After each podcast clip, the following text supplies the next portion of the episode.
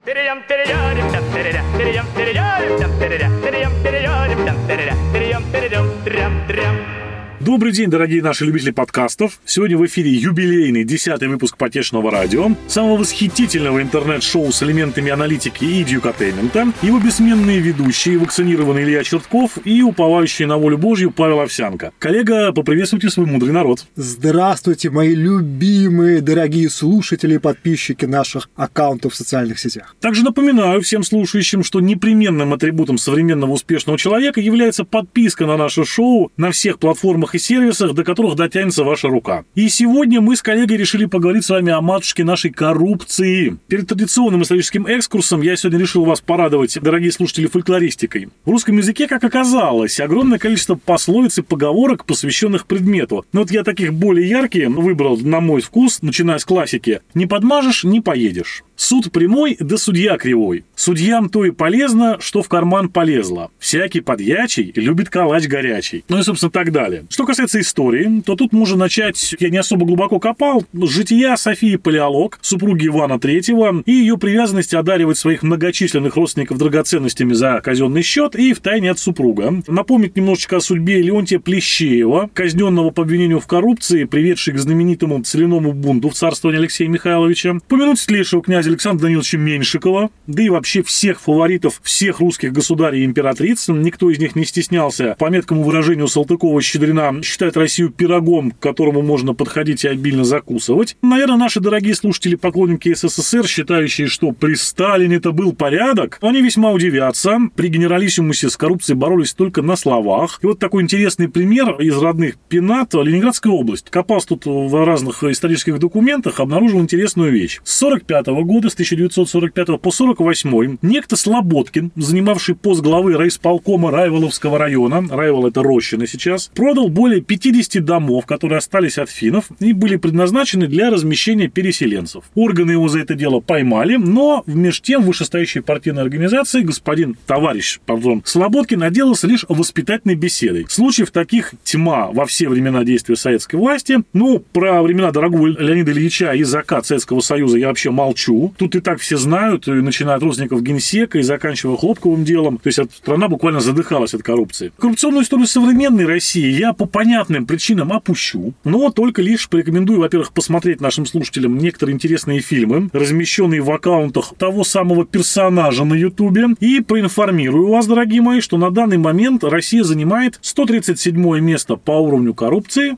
деля это почетное место с Кенией. Дорогой мой коллега, что, коррупция – это судьба нашей страны? А я вот, Павел Юрьевич, сразу же с последнего вашего момента, 137 места... Из 180. Из 180, которые мы делим с Кейни. Напомню, что рейтинг-то полностью называется, насколько я помню, индекс восприятия коррупции. То есть тут не надо думать, что это прямо ходят независимые проверяльщики из светлых и демократических стран и с таким коррупционером, типа, ага, понятно, тут, ребят, все как в Кении. Нет, это опрашивают спрашивают на самом деле представители бизнеса, представители общественности, спрашивают, а вот что вы думаете, оцените от 1 до 10 и так далее. Ну, естественно, по доброй русской традиции мы считаем, что у нас в стране все и все воруют, поэтому, конечно же, индекс восприятия коррупции у нас ровно такой, какой он есть. Я вас уверяю, если крутить машину пропаганды, рассказывая, что это все не коррупция, а, например, какая-то посконная русская традиция, то через несколько лет мы будем говорить, что у нас, у нас коррупции нет, у нас есть, например, кормления. Но я, естественно, не буду отрицать, что, конечно же, Россия одна из наиболее коррумпированных стран, потому что это удивительно, но мне сложно найти хоть какой-то закон, хоть какое-то правило нашей стране, которое бы выполнялось в отношении всех и вся неукоснительно и беспрекословно. Всегда можно вопросик порешать. Я соглашусь с тобой относительно рейтинга. И вот какой хороший пример. Давай вспомним Исландию. Угу. Страна, которая традиционно занимала одни из первых строчек вот этого рейтинга восприятия коррупции и считалось, что это прямо одно из наиболее прозрачных экономик и так далее. А потом бабах, и там грянул этот знаменитый кризис, который поставил страну на грань банкротства. Угу. И оказалось, что банки имеют прямые финансовые отношения с крупнейшими политическими силами в Исландии. Короче, все как везде на самом-то деле. Просто до определенного момента это было не так явно, но когда жареный петух клюнул, Исландия закрестилась по полной, да. Но вместе с тем, хотел бы обратить твое внимание, только за последние, наверное, 10 лет в нашей стране стране был следующий разговор, коррупционный так или иначе направленности. Угу.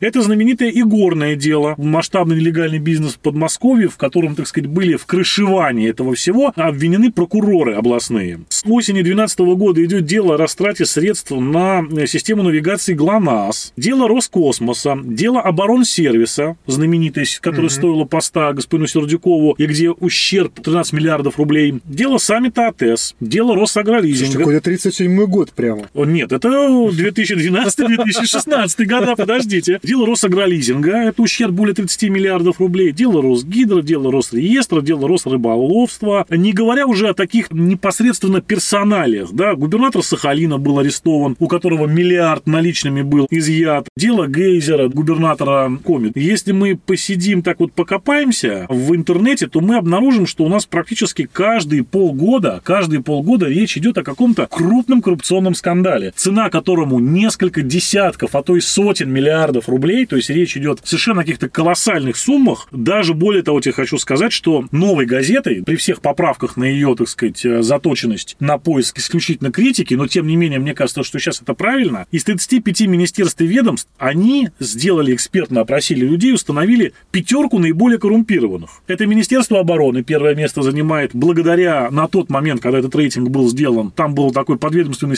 спецстрой, специальное строительство, угу. вот там вообще тьма творилась. Министерство транспорта и Росавтодор, соответственно. Министерство экономического развития, особенно подведомственно ему Росимущество и Росреестр. Росреестр, я напомню, это земля, и о количестве мошенничеств и различного рода коррупционных схем здесь, ну, просто волосы дыбом встают, оставшиеся у меня на голове. Ну, и Росимущество, понятно, это реализация государственной собственности, а это, о, это самое любимое дело нашего чиновника. Соответственно, четвертое место Министерство здравоохранения и социального развития, Роспотребнадзор, который, собственно говоря, ему же в Роспотребнадзору СЭСы все, инспекции, проверки и так далее. Ну, Министерство финансов, у него большее количество проблем в Росстрахнадзоре, страховая история, федеральное казначейство, это которое распределяет деньги, и департамент бюджетной политики. Вот, собственно говоря, у нас пятерка главных. Вот ты можешь как-то прокомментировать вопрос? Ну, комментариев тут на самом а деле... Что тут комментировать? Да, да чего тут комментировать? Все понятно. Тут э, все понятно. Я бы на самом деле начал чуть с другого, что разделил бы вот эту проблему на несколько очень похожих, очень связанных, но все-таки чуть-чуть отличающихся друг от друга проблем. Потому что, с одной стороны, да, есть коррупция, которая выглядит как форма подкупа чиновников или форма подкупа законодателей ради достижения какой-то поставленной, ну, в большинстве случаев, бизнесменам цели. Очень похоже на нее, но чуть-чуть все-таки отличается коррупция в виде подкупа гражданином, физическим лицом, некого представителя государственной службы. Это, опять же, может быть полицейский при исполнении, это может быть сотрудник ГИБДД, это может быть там участковый врач, представитель экзаменационной комиссии, кто угодно. Чуть-чуть в стороне, рядом, но тем не менее в стороне, находится проблема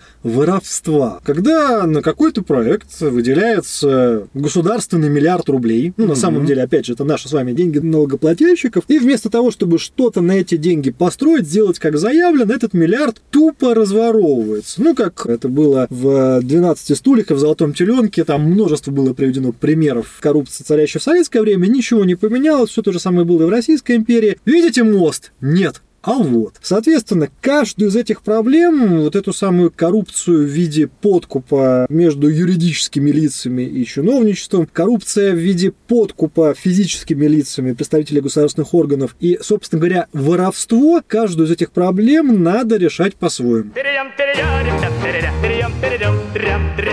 интересный такой момент. Проводят опросы общественного мнения угу. в нашей стране, вот в частности в ЦИОМ этим занимается, или ВАДА-центр. А вот ты представляешь, что интересно, более трети населения угу. не относятся к мздоимцам негативно. 29% населения, 29, только треть, угу. одобряют действия чиновников, которые сообщают о фактах получения взяток их коллегами. Смотри, очень простая история. Вот тут буквально на днях в Петербурге развернулось коррупционное дело, связанное с тем, что сотрудники ГУВД давали взятки работникам ведомственной поликлиники, чтобы те, соответственно, оформляли им инвалидность. За взятки инвалидность оформлялась, и по этой самой оформленной справке об инвалидности государство делало разовые выплаты в размере миллиона рублей. Цифра называется получается следующее. 200 тысяч рублей в среднем составляла одна взятка, соответственно, экономика понятна. Ты Да. 200 тысяч рублей дал в конверте, Четыре раза потом получил. миллион получил на свой расчетный счет на карточку, и, соответственно, у тебя 800 тысяч рублей чистой прибыли. Но я прекрасно на самом деле понимаю логику. Вот у нас условный сотрудник ГУВД, который там 10, 15, 20 лет отдал службе. Хочет он уже уйти на пенсию. И, в общем-то, ему на этой самой пенсии, ну,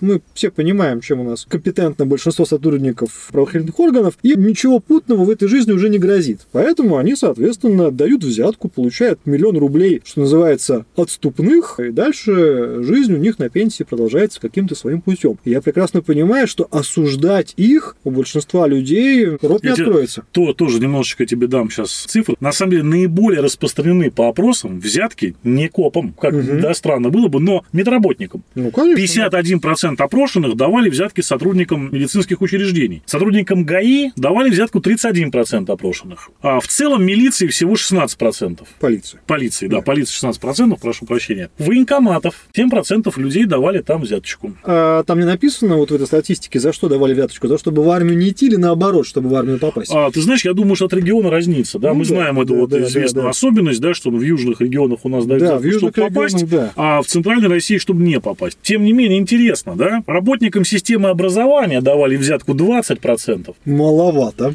При оформлении собственности давали 10%, Так. и самое интересное, давали взятку 10% опрошенных при устройстве на работу. Тут я не вижу, на самом деле, никакого повода для удивления. Для того, чтобы попасть на какое-то хлебное место, надо во многих случаях в России дать э, бакшиш. Что касается вот этого высокого процента дачи взяток медикам, то, опять же, мы с тобой понимаем, что у нас Ну, в это большинстве... покупные больничные, скорее всего, идет Нет, речь, нет, нет, кстати, я думаю, что это не покупные больничные, я думаю, что это взятки за то, чтобы перевели в палату получше. Это Да, взятки за то, чтобы лекарства из больничного фонда выдали. Это взятки за то, чтобы принял хороший врач, у которого официальная зарплата там, ну окей, пусть 100 тысяч рублей, но мы понимаем, что для хорошего доктора это, конечно же, не зарплата. Поэтому он еще просит оказать ему помощь за консультацию и все прочее. Так что я думаю, что это в большинстве случаев вот такие истории. Опять же, как вот рассматривать благодарность врачу или благодарность учителю? Это вот взятка или нет? Вот подарок.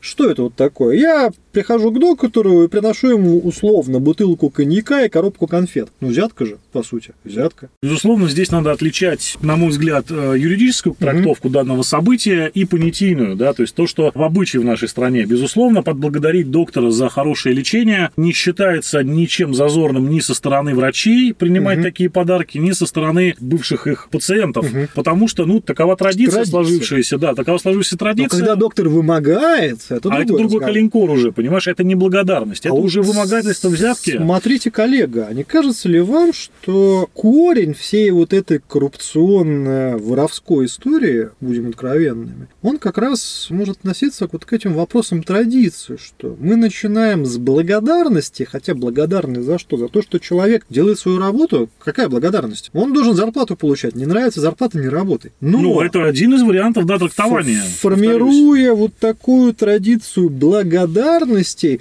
мы дальше можем представить, как она развивается. А я думаю, Выиграл госконтракт, ну надо же благодарить, А мне кажется, что здесь разговор не в формировании традиции, а Мгм. мы просто и исследуем уже. Это пришло к нам с отцами, да, и уйдет нашим внукам, мне Ну, кажется. Да, ведь я больше чем уверен, что значительная часть наших подписчиков и комментаторов, безусловно, напишет в комментариях, что ну как-то доктора не отблагодарить, да вы, ироды, на святое замахиваетесь. Учителю не сделать подарок, да это же катастрофа. И ведь на самом деле, в самом начале вот этого пути, в конце которого украденные сотни миллиардов рублей лежат, как ни странно, Шоколадные конфеты медсестре. Шоколадные конфеты медсестре и цветы дорогому учителю. Вот многие сейчас скажут, да не может такого быть, что за бред, но на самом деле я в этом уверен. Все идет именно от этого.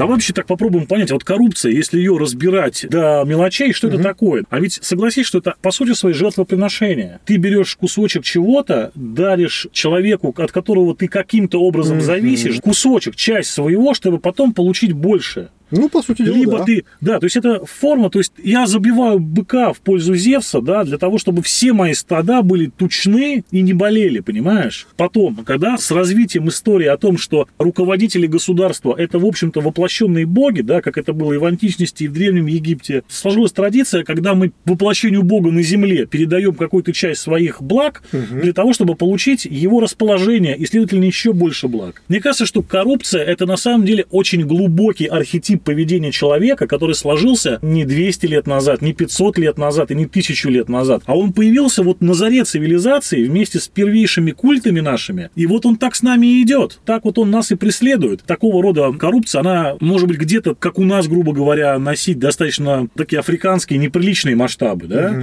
когда все завязано, огромное количество общественных отношений на взятки, благодарности, откаты, учеты интересов и так далее. В странах, где последние там 200 лет активно бурлила общественная жизнь, давай так скажем, да, свободно развивались гуманитарные науки, различные концепции соучастия государственного, да, и так далее. Произошло что? Сократилось количество коррупции, сократилось публично тем более. Публично. Но не исчезла ни в коем случае. Давай вспомним примеры. Вот во Франции, например, когда виноват, перед слушателями извиняюсь, забыл совершенно фамилию, один из претендентов на пост, который должен был соревноваться, еще, по-моему, с Саркози, его вторыми выборами, то ли с Макроном, социалист, вскрылось, что когда он работал в Европарламенте, у него там на ставке была дочка и жена, которые получили за все время его там работы на двоих зарплату левую в размере 28 тысяч евро. Пустячок, а приятно. Пустячок, а приятно, но это стоило ему политической карьеры. Вот публикация, да, то есть коррупция никуда не делась, никуда не делась коррупция. Но говорить, если она становится публичной, все. Уже считается, что это неправильно и нехорошо. У нас пока коррупция в целом осуждается, но факты этой коррупции, которые становятся публичны, не ведут пока при нашем развитии культуры политической нашего народа каким-то серьезным последствиям для вот этих вот участников коррупционных процессов. У нас это скорее превратилось в некий, действительно, в некую традицию общественного поведения. Тут я полностью соглашусь, что, конечно же, Просто да. я, извини, закончу в том смысле, что когда кто-то, пусть даже эти люди нам крайне симпатичны, говорят, что они искоренят коррупцию, мы им говорим, ни хрена вы не искорените. Это надо людям залезать скальпелем в головной мозг, понимаешь, вырезать гипоталамус, и тогда только мы, может быть, сможем с коррупцией что-то решить. Это одна из форм поведения человека, таких же, как его желание выживать, желание свои основные инстинкты реализовывать, удовлетворять какие-то первичные потребности, то есть от этого никуда не деться. И говорить мы можем только о том, чтобы эту коррупцию, вот эту вот систему отношений ты мне, я тебе, чуть-чуть сейчас, потом побольше, да, вот этих вот взаимных благ, максимум, что мы можем сделать, это привести ее в человеческое состояние. Не то, чтобы я плавно перевожу к тебя к разговору о вот лоббизме государственном, который имеет место быть там в той же Англии, в той же Франции, Германии официально, через кассу и так далее. Но в целом я считаю, что эти процессы надо, конечно, структурировать. И вот этой вот вольницы коррупционной, когда все у всех берут всегда и все, это надо прекращать, потому что для нашей экономики это уже становится не просто проблемой, даже нигири уже, это уже ноги в бетоне. Еще чуть-чуть, и он застынет. Тут какой момент, да, я полностью соглашусь, что во многих случаях коррупция носит такой ритуально-жертвенный характер. То есть мы подкупаем фортуну. Делаем взятку некому воплощению божества в виде тендерной комиссии, в виде экзаменационной комиссии, чего угодно. Соответственно, просто привлекаем к себе удачу. Но ведь есть еще чуть-чуть другой формат, когда коррупция – это на самом деле элемент выражения дани уважения. Классическая история, например, когда молодой аспирант, ученый пишет публикацию, но для того, чтобы эта публикация была размещена в каком-то хорошем научном издании, или чтобы этот ученый получил какой-то грант, у него должен быть соавтор. Соавтором, как правило, является какой-нибудь пожилой, уважаемый профессор, и, соответственно, этот уважаемый профессор для чего находится в соавторах и в соискателях? В рамках того, что он именно уважаемый человек. И таким образом человек не подкупает профессора, упаси Боже, а он высказывает уважение его непререкаемому авторитету. И еще один момент, третий, связанный с коррупционными моделями. Не будем забывать о том, что у нас пока в России не сложилось доверие институтам как таковым. То есть, например, у нас есть институт правоохранительства. правоохранительных органов, которые нас защищают. Соответственно, мы понимаем, что, например, сотрудники Государственной инспекции дорожного движения представляют именно институт, который, среди прочего, обеспечивает безопасность на дорогах. Но когда конкретный гражданин совершает правонарушение на дороге и встречается с гаишником, он совершает акт подкупа для чего? А потому что на самом деле института никакого не видит. Он видит перед собой человека, который его поймал за шкирку и которому надо дать денег. У него нет в голове совершенно рассуждения о каком-то там общественном благе, каких-то правилах, о каких-то нормах. Нет, все очень просто. Меня поймали, с меня хотят взять денег. Я сейчас заплачу чуть-чуть поменьше и решу вопрос на месте. Соответственно, среди прочего, такой момент немножечко парадоксальный. У нас говорят, что из-за коррупции не уважают институты, а на самом деле, может быть, даже наоборот из-за неуважения к институтам у нас и есть коррупция. Но здесь тяжело сказать, что на самом деле на первом месте, мне кажется, очень сильно переплетено. Да, да, и да. просто да. с каждым, по мере развития этого сюжета коррупционного, уровень коррупции возрастает, уровень уважения снижается. trem, trem.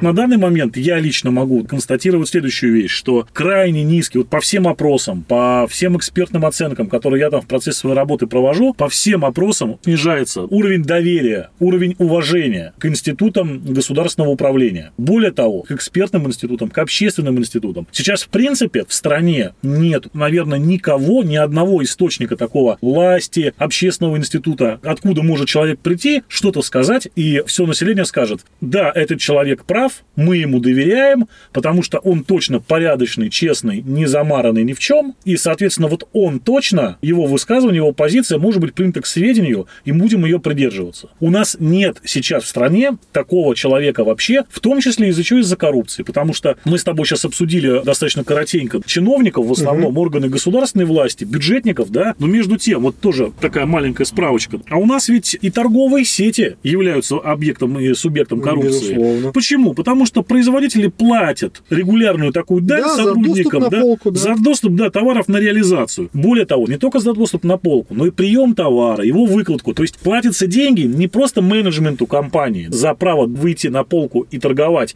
но и сотрудникам магазина конкретного, которые выставляют все это, учитывают и так далее. Авиакомпании, они получают откаты от представителей западных авиационных корпораций за приобретение самолетов, авиапарка таможенные службы. Ну, тут все понятно. Тут все понятно. Налоговые органы, опять же, правоохранительная бюрократия, понятно. Сфера строительства, завышение цен контрактов. Mm-hmm. Везде, да, люди, которые работают в строительстве, я думаю, прекрасно это понимают, что очень тяжело найти честного сметчика, да, в строительстве, потому что он не нужен никому. Если он нормально обоснует цену, то ты, ну, грубо говоря, не заработаешь. Более того, появляется такой, знаешь, еще политическая коррупция. Тоже об этом не надо забывать, когда то, что в развитых странах называется лоббизмом, ну и у нас тоже, в принципе, лоббизм, но поскольку поскольку у этого лоббизма нет никаких ограничительных механизмов. И нет институтов. Нет, да, нет никаких, а, соответственно, законных оснований. Ну, фактически это мы говорим о коррупции, о правонарушении. Один из маленьких таких моментов, которые вот как бы косвенно относятся, я хотел поговорить еще о стоимости в этой коррупции угу. внутри нашей экономики. Вот заметь интересный момент. Есть разные исследования, я сейчас не буду все их перечислять, их на самом деле достаточно много, и желающие могут покопаться в интернете, их найти. Экспертные опросы, угу. сколько в каждой отрасли у нас вот эта вот коррупция емкость емкость составляет, какая часть денег уходит, грубо говоря, налево. Так вот, некоторые люди заявляют о том, что в дорожном строительстве количество откатов достигает 60% от суммы контрактов. Неплохо. 60. То есть, если мы понимаем, что государство провело контракт на строительство дороги стоимостью 1 миллион рублей, мы то понимаем... 600 тысяч украли. То 600 тысяч ушло, и дорогу построили на 400 тысяч. То же самое по ремонту дорог, да, то же самое по реконструкции. То есть, если представить себе ту сумму колоссальную, кстати говоря, которую мы, налогоплательщики, вносим вносим в дорожные фонды, из которых финансируется дорожное строительство, в том числе, мы понимаем, что если половина денег, которые заявлены, доходят непосредственно до нас обратно в виде услуг по ремонту и строительству дорог государственных, это очень хорошо, потому что обычно воруется больше. И вот здесь вот, когда мы смотрим данные экспертных опросов по коррупциемкости отраслей, фактически вот эта коррупция, которая растет, она нивелирует полностью все усилия государства последних, ну, 10 лет точно по увеличению объемов финансирования здравоохранения, здравоохранения, образования, дорожного строительства, жилищного строительства социального, строительства объектов социальной инфраструктуры, там детские садики, поликлиники и так далее. Фактически все то увеличение средств денежное, которое было государством оплачено, оно съето. Съето коррупцией. Угу. Вот. Ну а поскольку у нас коррумпирована вся цепочка, и контрольные органы, и разрешительные органы, и правоохранительные органы, то человеку, который, опять же, повторяя Салтыкова-Щедрина, не стесняется подходить к этому пирогу и обильно закусывать, ему всегда есть потом возможность со всеми вот этими органами, что сейчас как надо, отрешать вопросики. Здесь, мне кажется, надо учесть два момента. Во-первых, как ни странно, ущерб коррупции гораздо больше. Потому что, ну ладно, окей, украли на строительстве дороги 60%. Но на самом деле вот эта дорога, которая построена в два раза хуже, либо вообще не построена, если бы она была в нормальном виде, она принесла бы, как мультипликатор экономики, еще больше денег, потому что на том конце дороги было бы новое предприятие, которое не построили, это предприятие давало бы людям зарплату, которая была бы потрачена в магазинах и прочее, прочее, прочее. То есть здесь сейчас украли 600 тысяч рублей, а mm-hmm. в итоге в экономике потеряли 60 миллионов.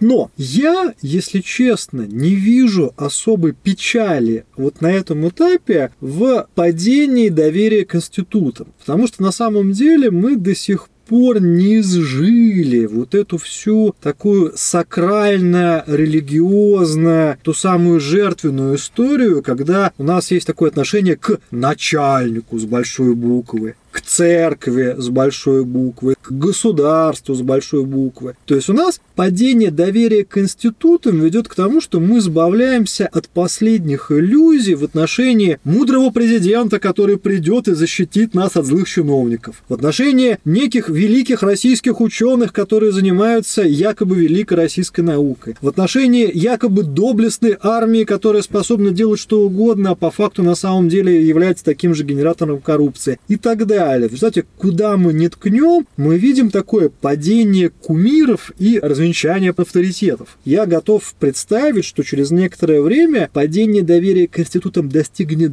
дна, и вот дальше у людей начнут появляться вопросы. И здесь, опять же, интересный момент. Я вижу, что государство потихоньку начинает закручивать гайки в отношении, скажем так, серой зоны доходности в этой всей гаражной экономике, многоточках всех прочих, когда люди зарабатывают копеечку, оказывая друг другу услуги. Но ведь если мы рассмотрим это как феномен, то мы поймем, что налоги-то здесь не платятся, а ведь что такое неуплата налогов, как получается то же самое воровство из нашего общего государственного котла? Естественно, государство с этим начинает бороться, государство устраивает цифровой контроль, и рано или поздно все наши вот эти копейки, которые туда-сюда перечисляются друг другу, они окажутся под контролем, и каждого спросят, а где здесь налоги? И вот тогда на самом деле отношение у людей к государственной коррупции изменится совсем. Потому что, ну ладно, я понимаю, что что там наверху украли миллиард, но я-то, собственно говоря, тоже здесь, знаете, там налогов не заплатил с этой жалкой тысячи рублей. А когда у меня с моей тысячи рублей заберут НДФЛ, да потом еще штраф, да потом еще скажут, что да вы, батенька, жулик, то мое отношение к расследованиям коррупционным будет уже совсем другое, потому что я буду спрашивать, так, так, так, ребята, то есть у меня вы копеечку забрали, а у вас у самих там вот какие вещи происходят, да и доверие у меня к вам теперь, простите, ноль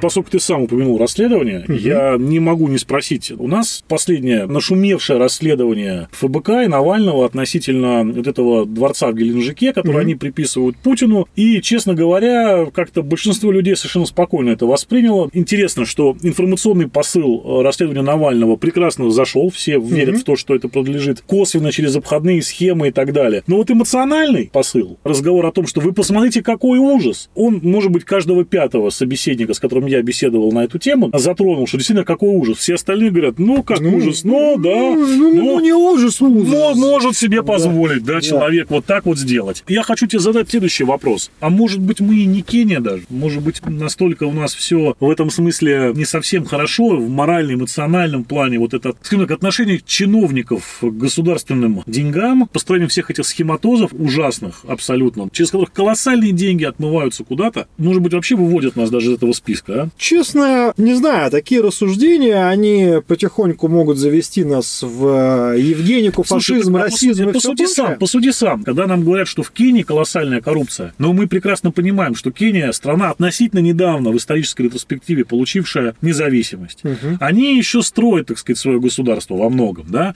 как и многие другие государства Африки. Их границы были созданы условно, колониальными администрациями. Там большое количество религиозных, внутри национальных, этнических конфликтов. Низкий уровень образования, потому что в это дело никто никогда ничего не вкладывал. И, соответственно, низкий уровень по определению политической культуры. И, соответственно, опять же, да, чуть что, они хватаются за автомат, у них военные перевороты и так далее. Можно понять, почему такая коррупция в Африке. Но мы-то здесь, в России, стране, которой как бы больше тысячи лет. У нас огромная история своя. У нас история великая. У нас очень талантливый и очень замечательный народ, я считаю, населяет нашу страну. Ну как так? Как можно, будучи в 21 веке, быть в руководстве нашей страны и позволять себе такие вещи? Я начну с другого конца. Давай. Я считаю, что ключевая проблема нашей страны в лицемерии. При этом все уже потихоньку начинают понимать, что это лицемерие, и поэтому вот реакции такие более-менее спокойные. Расшифруй, что Я, да, да, да, я вот сейчас расшифрую. Если мы понимаем, что, допустим, человек руководит регионом, например, у него огромная ответственность, через него проходят большие денежные потоки, которые он распределяет, у него проблем множество. Разве этот человек недостоин огромных доходов и возможности жить и не думать о том, сколько что стоит? Если человек руководит победоносной армией, разве он должен думать о том, как он будет жить на пенсии? Если человек руководит страной, разве он не может себе позволить здание одно из самых хороших и больших? Мы не будем там обсуждать достоинства там каких-то конкретных зданий, это можно бесконечно все говорить. Но ведь внутренне мы все понимаем, что на самом деле вот это советское наследие в виде каких-то там тарифных сеток, в виде этих рассуждений, что вы тут не за зарплату, а по долгу службы, ну это же все Ну, бред. понимаешь, ну да, кто воевал, имеет право у тихой речки отдохнуть. И к этому мы приходим. Тогда простой человек, который стоит на перекрестке с жезлом, говорит, я здесь 20 лет на этом перекрестке стою, что же, я не имею права себе набрать здесь э, Так денежек, чтобы не думать на пенсии, как мне отдыхать? Так зарплата у этого человека, который с жезлом стоит... Так нет, понимаешь, эта логика, эта логика говорит о том, что никакой зарплаты никогда никому не хватит, Илья, понимаешь? Да, тут я с тобой соглашусь. Мы можем самом- платить им миллион рублей в день, понимаешь, они все равно будут стоять с жезлом, потому что... Вот, и вот смотри, Ну. второе, к чему я хотел довести наш разговор, вот ты только что замечательно сказал про тысячелетнюю страну и все прочее, я с тобой не соглашусь. Я тут позволю согласиться с бывшим президентом Российской Федерации Дмитрием Анатольевичем Медведевым, который Мгм. говорил, что Россия это страна молодая. Россия появилась в 91 году. Русский народ, современный русский народ, сформировался в 90-е годы. А у нас нету политической культуры, у нас нету политической традиции. Как у подростков нет понимания, где много, где перебор. Поэтому на этом этапе, да, хоть миллион в день плати не хватит. Потому что наши западные партнеры, они через все это дело прошли. Причем зачастую это все сопровождалось кровью, казнями, четвертованием и всем Ну, остальным. необходимый Но путь для там восстановления нации. научились в какой-то момент говорить, так, стоп, все, нормально, вот все, окей, вот тут уже, ребята, перебор. А у нас Парамуша был азартен. Ну, то есть ты хочешь сказать, что нам нужно пройти еще путь как минимум в 200 лет, и если мы вот экстраполируем это на европейские нации, да, Ну, скажем так, 200 лет, наверное, Ну, а, хотя бы мно- 50 многовато, но вот 50, я скажу, что да, скорее всего. Вот сейчас есть какие-то надежды на следующее поколение политиков-управленцев молодых. Не-не-не, ни в коей мере. Вот, возможно, наши внуки, когда уже будут составлять основную часть элиты, то есть, соответственно, когда нашим внукам будет лет по 45-50, вот тогда уже можно будет говорить о том, что так, все, ребята, у нас есть институты, у которых есть традиция, у нас есть определенные политические практики, и у нас есть понимание, что вот здесь ага, нормально, а вот здесь стоп, простите, извините. А пока на самом деле, я вам страшную вещь скажу, мы Кении уступаем в глубине политической традиции, потому что Кения когда получила независимость? в 20 веке. В 20 веке, в 60-е годы. 60-е годы. А Российская Федерация, политическая культура Российской Федерации, политические институты Российской Федерации создавались даже не в 91-м и даже не в 93-м году, а только начали оформляться вот в конце 90-х, начале нулевых. И все это еще базируется на таком крайне жиденьком фундаменте всей нашей суеверной культуры, вот этой всей нашей жертвенности, вот этой всей нашей веры в уважаемых людей, которым надо обязательно здесь конфетку, тут в соавторы, тут еще что-то. На этом жиденьком фундаменте базируется крайне молодая страна. Поэтому дайте время, и это пройдет. Пока это, знаешь, такая же история, как если ребенку перед ним поставить блюдо с конфетами, сожжет все. Ему будет плохо, у него будет рвота, диатез, что угодно, он будет жрать. Поэтому на самом деле ситуация точно такая же у нас сейчас с коррупцией. Люди жрут, люди боятся, что это один прекрасный момент закончится. Конфеты отнимут. Ну, ты знаешь, мне кажется, что судя по тому, что у нас происходит сейчас с государственным финансированием различных структур, различных проектов, уже, ты знаешь, показалось дно, друг мой, да, конфеты заканчиваются, а ртов все больше, которые хотят к этому процессу, так сказать, прикоснуться на всех уровнях. Уже есть огромный пласт людей, которые не против и оберточку пожевать, хоть чтобы как-то прикоснуться к этому. Такой вопрос, вот ты говоришь, 50 лет, да? Угу. А есть ли они у нас? При том, как мир сейчас динамично меняется, сможем ли мы 50 лет продержаться как независимое суверенное государство, ну, мягко говоря, по коррупции и, соответственно, по развитию экономики, по развитию социальных отношений, общественных отношений всех, вот так вот плетясь, мягко говоря, в хвосте всего цивилизованного мира. Слушайте, ну, Россия испокон века управлялась божьим промыслом, поэтому я уверен, Ну. что и спустя 50, и 100, и 200, и 300 лет историки будущего будут смотреть на предыдущие эпохи и говорить, удивительно просто, как этим людям повезло. Мы русские, с нами Бог. Перейдем,